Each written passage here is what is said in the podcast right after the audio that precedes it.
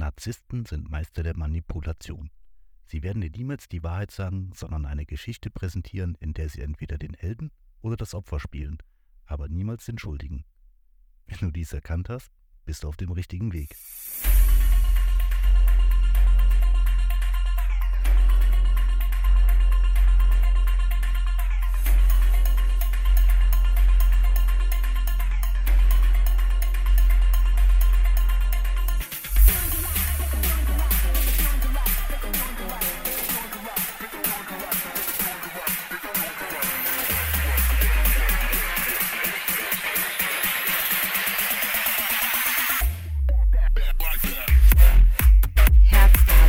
Dein Number One Podcast für einen modernen Lifestyle, denn Leben und Leben kann so einfach sein. Herzlich willkommen bei einer neuen Podcast-Folge und heute geht es über uns um ein Herzensthema.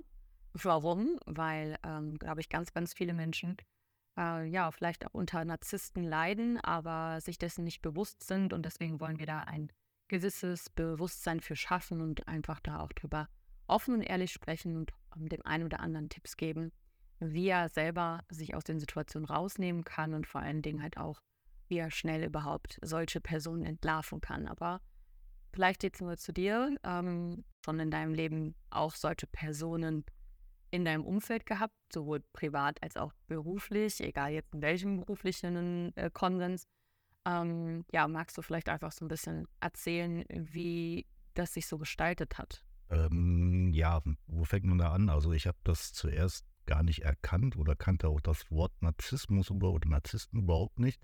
Und ähm, Kurzversion ist eigentlich erst, wo ich mich von diesen Leuten getrennt hatte, einen gewissen Abstand hatte, ähm, wurden mir dann so gewisse Verhaltensmuster irgendwie bewusst. Und äh, da habe ich natürlich ein bisschen recherchiert, bin dann auch durch dich äh, auf das Wort Narzissmus gekommen und ja, habe so vieles wiederentdeckt und ja, das kann ich ja heute auch mal so ein bisschen erzählen, was so Anzeichen zum Beispiel sind, wie ein Narzisst überhaupt wirkt. Ja, gerne. Leg auf jeden Fall direkt mal los.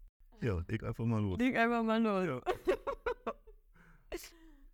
Können auch solche Outtakes mal reinschneiden. Ja, ähm, zurück zum Thema. ähm, was mir ganz krass aufgefallen ist, dass Narzissten ein, ja, soll ich sagen, manipulatives Verhalten haben. Also ähm, als erstes stelle ich mir heute erstmal die Frage, ob dieses Thema überhaupt heute richtig ist. das ist jetzt irgendwie der dritte Versuch, dass wir starten. Und äh, ja, also, was ich festgestellt habe bei den Personen, dass sie ein manipulatives Verhalten haben.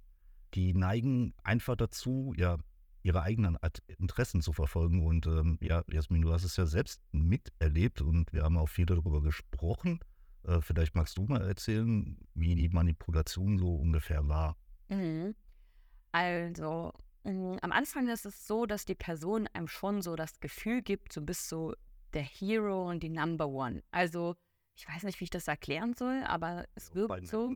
Ja, genau. Ja. Man, man wird auf einem, man kriegt so viel Anerkennung und so viel Aufmerksamkeit und ähm, hat so eigentlich so das Gefühl, dass diese Person, egal ob es jetzt, äh, sagen wir mal, jetzt auf partnerschaftliche, berufliche oder auch freundschaftliche Ebene ist, so genau die ist, die du immer gesucht hast in deinem Leben. So jemand, der dich halt wirklich komplett äh, versteht, der ähm, dich äh, total toll findet und man ist natürlich jeder Mensch braucht Anerkennung, Bestätigung und jeder will geliebt werden. Auf jeden Fall. Und ähm, das ist halt nicht so eine Liebe, wie man das jetzt äh, erkennt, bei man hat sich verliebt in einen Menschen, sondern es ist dann schon so, dass derjenige einem echt viel Honig um den Mund schmiert, aber Ja, und da be- unbewusst, da in der- Dosen. Da beginnt ja schon der Prozess. Genau. Das ist ja eine klare Absicht irgendwie. Ja, also ich meine, gut, jetzt muss man dazu sagen, ähm, auch äh, als äh, Disclaimer so, ähm, am Ende, wir werden auch ein paar ähm, Attribute sagen, was ein Narzisst ist. Nicht jeder, der ähm, die Eigenschaften hat, muss ein Narzisst sein, jetzt so. Aber stimmt. Und nicht immer ist es auch so, dass bestimmt, also dass alle Narzissten das bewusst machen. Also es gibt Menschen, die machen das unbewusst und Menschen, die machen das sehr bewusst. Da gibt es ja auch verschiedene Stufen von Narzissmus und im Grad. Aber ähm, ist es schon so, dass du halt am Anfang so das Gefühl hast, so, ähm, ja, also die Person, die findet dich abgöttisch toll und du kannst der, du kannst eigentlich nie was falsch machen. Also nach dem Motto. Und ähm, ist auch immer so in den gewissen Dosen, wie das halt kommt. Also es sind nicht von Anfang an so und es wächst halt und wächst und wächst. Und irgendwann schwenkt das so über, als wärst du so der Besitz dieser Person. Und ähm, danach kommt eigentlich diese Kehrtwende, dass du. Genau, wollte ich gerade sagen. Dann geht es nämlich los mit Eifersucht und Konkurrenzdenken. Genau, dann kommen halt genau andere, genau das andere Extrem, wo man halt dann merkt, dass derjenige irgendwie, ja, ich sag mal, irgendwie leichte krank, krankhafte Züge zeigt, die nicht so ganz normal sind. Eifersucht ist ja auch nicht unbedingt immer schlecht und in, in einem gewissen Maß auch gut, aber wenn du halt merkst, dass das so ähm, unvorhersehbar ist und nicht, ähm, ja, nicht berechenbar, wie diese Person sich dann auf einmal verhält, so von dem einen Extrem zum nächsten, dann ist man ja auch sehr geschockt, weil man hat ja erst diese Person ganz anders wahrgenommen, die hat einen ja total toll empfunden und in den nächsten fünf Minuten auf ein auf die andere Sekunde äh, ist die ein komplett, ist die Person ein komplett anderer Mensch, meistens auch dann mhm. eher schadhaft. Mhm. Und oftmals dann so, wenn sie ihr Ziel irgendwie erreicht hat, weil das Ziel ist ja immer, dich zu erniedrigen und klein zu halten, damit du halt auch da bleibst und schön kuschst. Dann, wenn du dann wieder kuschst, dann kommen halt die großen Tränen und die große Entschuldigung und ich werde mich verbessern und verändern und man glaubt es natürlich dann auch wieder, weil man sich ja denkt, ja gut, war jetzt halt auch nur mal ein Ausrutscher. Also ein Beispiel. Das war ja in unserem Fall ähm, eigentlich das Problem, ne, dass wir das geglaubt haben.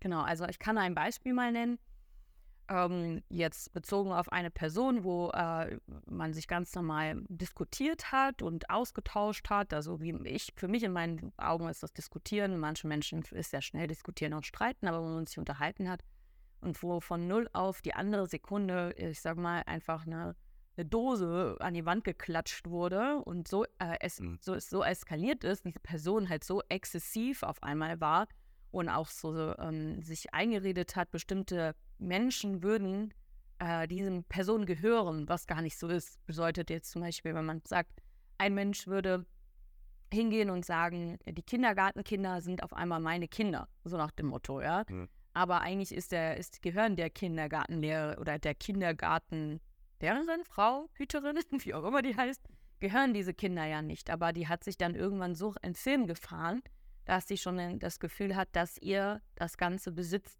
und das ist ganz oft so, dass die ganz schnell Besitz ergreifen wollen und dann. Ja, quasi die Macht über die Person haben. Ja, genau. Und dann ist auch eigentlich schon der Punkt, wo es meistens zu spät ist, sich in Rettung zu bringen. Und oftmals ist dann ja auch noch so, dass man lange Zeit auch nochmal wieder Chancen gibt und man ja erst denkt, ach komm, das war einmal ein Ausrutscher, beim zweiten Mal, beim dritten Mal, beim fünften Mal denkt man sich vielleicht, oh, jetzt ist schon relativ oft. Und beim zehnten Mal ist man eigentlich auch schon so in diesem Strudel drin, dass man schon so, eine, ja, so ein, so ein Co-Abhängigkeitsverhältnis hat. Ja, ja, ab diesem Zeitpunkt ähm, ja, zeigen die auch äh, echt wenig Empathie dann mhm. gegenüber dem anderen und ähm, ja, denken eher egozentrisch und mehr an sich halt. Ja. Was ich halt am schlimmsten finde, und das ist auch, glaube ich, also das ist das, was ich empfunden habe, und ich glaube du auch und auch viele andere Menschen, die halt betroffen sind von so einer Situation, dass die halt so manipulativ sind vom Umfeld gegenüber, gar nicht nur dir gegenüber, sondern auch das ganze Umfeld wird manipuliert, so dass am Ende alle denken, du bist schuld und du bist das Problem und du hast etwas verursacht und diese Person sorgt halt wirklich immer wieder dafür, im guten Licht dazustehen, was halt wirklich nochmal mehr psychischen Druck macht erstes Mal sich aus dieser Situation rauszubegeben, weil keiner einem ja irgendwie glaubt und äh, einem auch hel helfen möchte oder Hilfe geben will. Und gleichzeitig auch, ähm, weil man ja auch selber nicht weiß, ähm, vielleicht ist man ja auch wirklich, also man zweifelt dann ja auch an sich selbst kurzweilig. Ja, und das, wie du es gerade sagst, so haben es ja auch im Intro angesprochen quasi, ne? Narzissten sind wirklich Meister der Manipulation. Also, aber ja. die drehen es immer so, dass sie immer der Gewinner sind aber niemals der Schuldige. Das ist, ja. das, sowas war das. Und den, den Satz habe ich mir schon vor Jahren mal notiert, weil ich finde, der trifft das total gut. Okay, dann ähm, möchte ich das nochmal zusammenfassen. Also Anzeichen, wie du erkennen kannst, ob du es mit einem Narzissten zu tun hast. Das wäre erstens Empathiemangel, zweitens übersteigtes Selbstbild, manipulatives Verhalten, Eifersucht und Konkurrenzdenken. Das sind so die Punkte, die ich so für mich ja die für mich herausgestochen haben.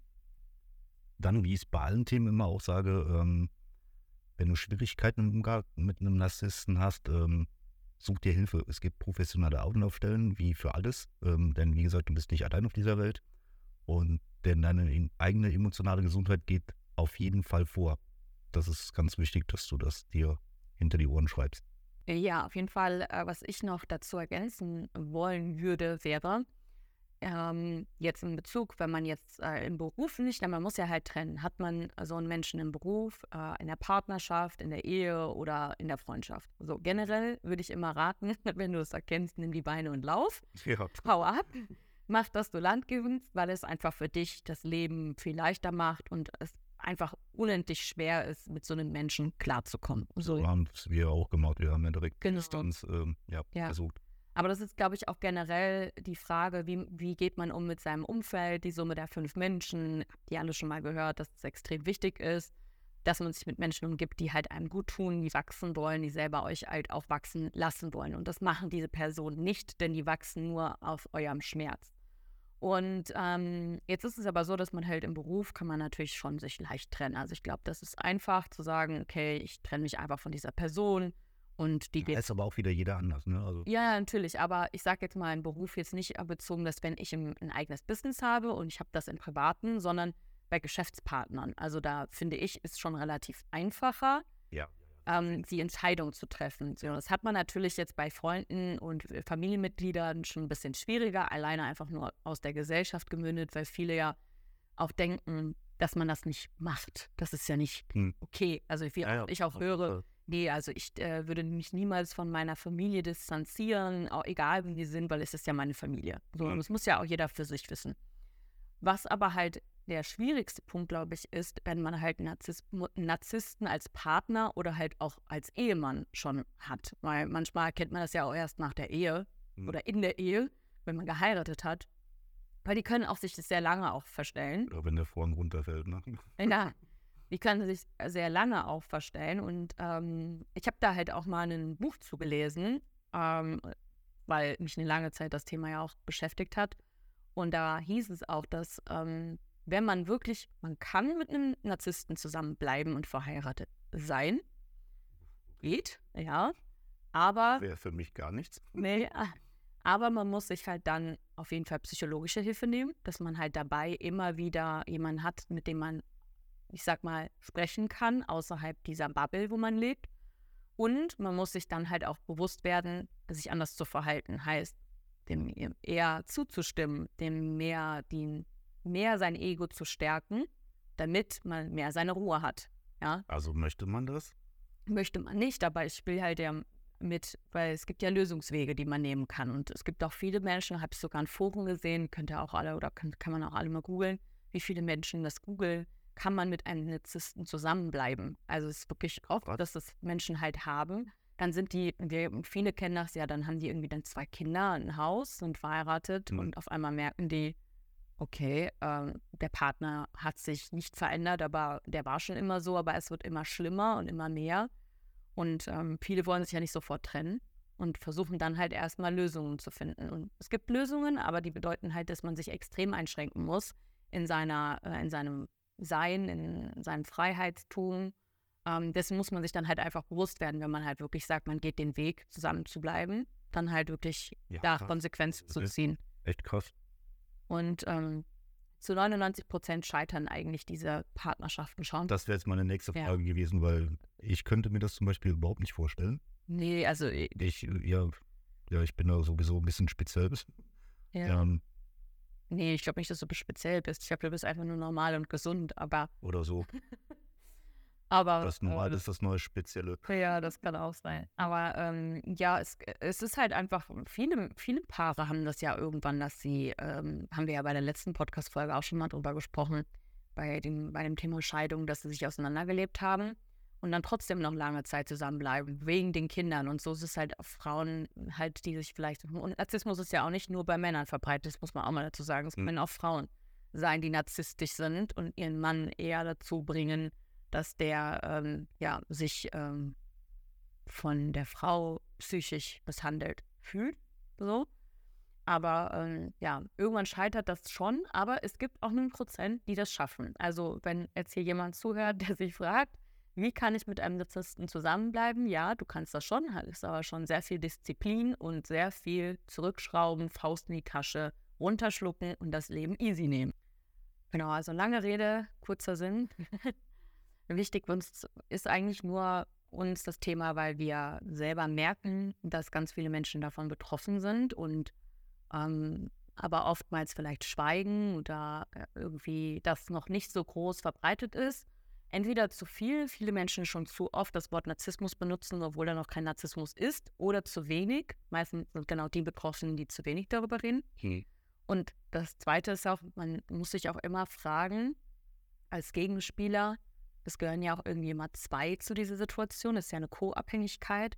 Also wenn man selber in der Situation ist, sich auch ganz offen und ehrlich auch zu sagen, okay, wie, so bin ich in diese Situation gekommen und auch sich dann halt auch mal zu beleuchten, warum wir waren ja selber auch in diesen Situationen. Mhm. Ich war ja dann auch irgendwann in diesem Momentum, wo ich mich gefragt habe, wie konnte, ich sag mal, mir das passieren? Weil anscheinend war diese Anerkennung oder das, was man am Anfang bekommen hat, ich sag mal, diese lockende Möhre so toll. Und dann ist es ja auch ganz oft so, weil man vielleicht selber das Möhrchen nicht selber geben konnte oder weil man einfach in so einem gewissen Mangel lebt und dieser Mensch natürlich diesen Mangel sieht und dann für sich ausnutzt. Aber bedeutet halt auch für den anderen, man kann da mal hinschauen, die blinden Flecke oder auch die kleinen Leichen, die man im Keller hat, zu bearbeiten, damit einem das nicht wieder passiert und man langfristig auch psychisch einfach ein bisschen gestärkter ist und das auch schneller erkennen kann. Also wir erkennen das ja mittlerweile super schnell.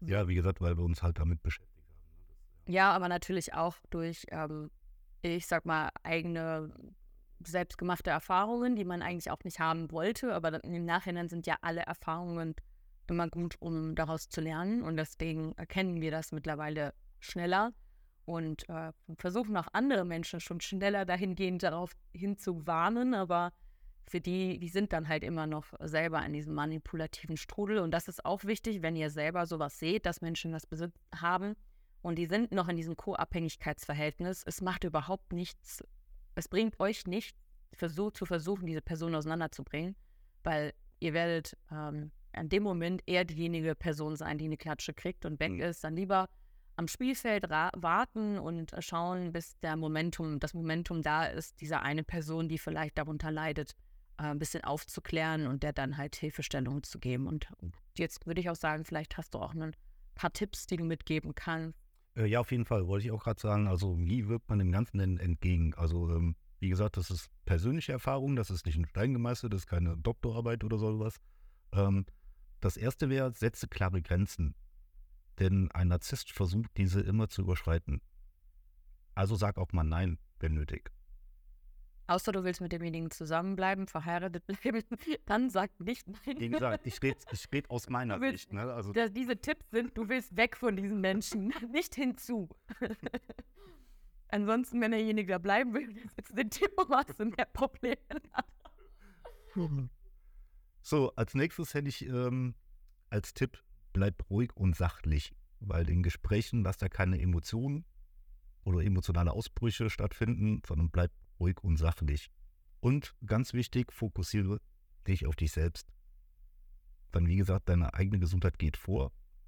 Und ähm, Narzissten wollen halt die komplette Aufmerk Aufmerksamkeit auf sich lenken. Also denk da bitte an dich selbst. Dann auf jeden Fall eine klare Kommunikation. Verwende also klare und direkte Themen, um Missverständnisse zu vermeiden. Vermeide Schuldzuweisungen. Also sprich über deine eigenen Gefühle und Bedürfnisse mit Ich-Botschaften. Jasmin, vielleicht kannst du dazu was sagen. Ja, also ich glaube auch, dass ähm, was halt auch extrem wichtig ist, ist, dass man halt generell in Kommunikation ist ja auch immer wichtiger, eher aus seiner Perspektive, wie, fühl, wie fühlt man etwas zu sprechen, weil wenn man etwas findet oder fühlt, also du könntest mich jetzt anschreien und ich würde zu dir sagen, ich fühle mich gerade unwohl, das kannst du ja nicht revidieren, weil so fühle ich mich halt. Kannst du ja nicht sagen, nee, ist nicht so. Außer, außer, außer, außer die Person, die wir kennen, die könnte das sagen. Hätte nicht passt. Namen genannt. Dazu könnt ihr euch gerne noch mal eine andere Podcast-Folge ein. Wir haben uns gerade sehr erschrocken. Äh, derjenige, der in die Kommentare den, den, Namen reinschreibt von der Person, die das sein könnte, bekommt auf jeden Fall einen 100-Euro-Gutschein von uns.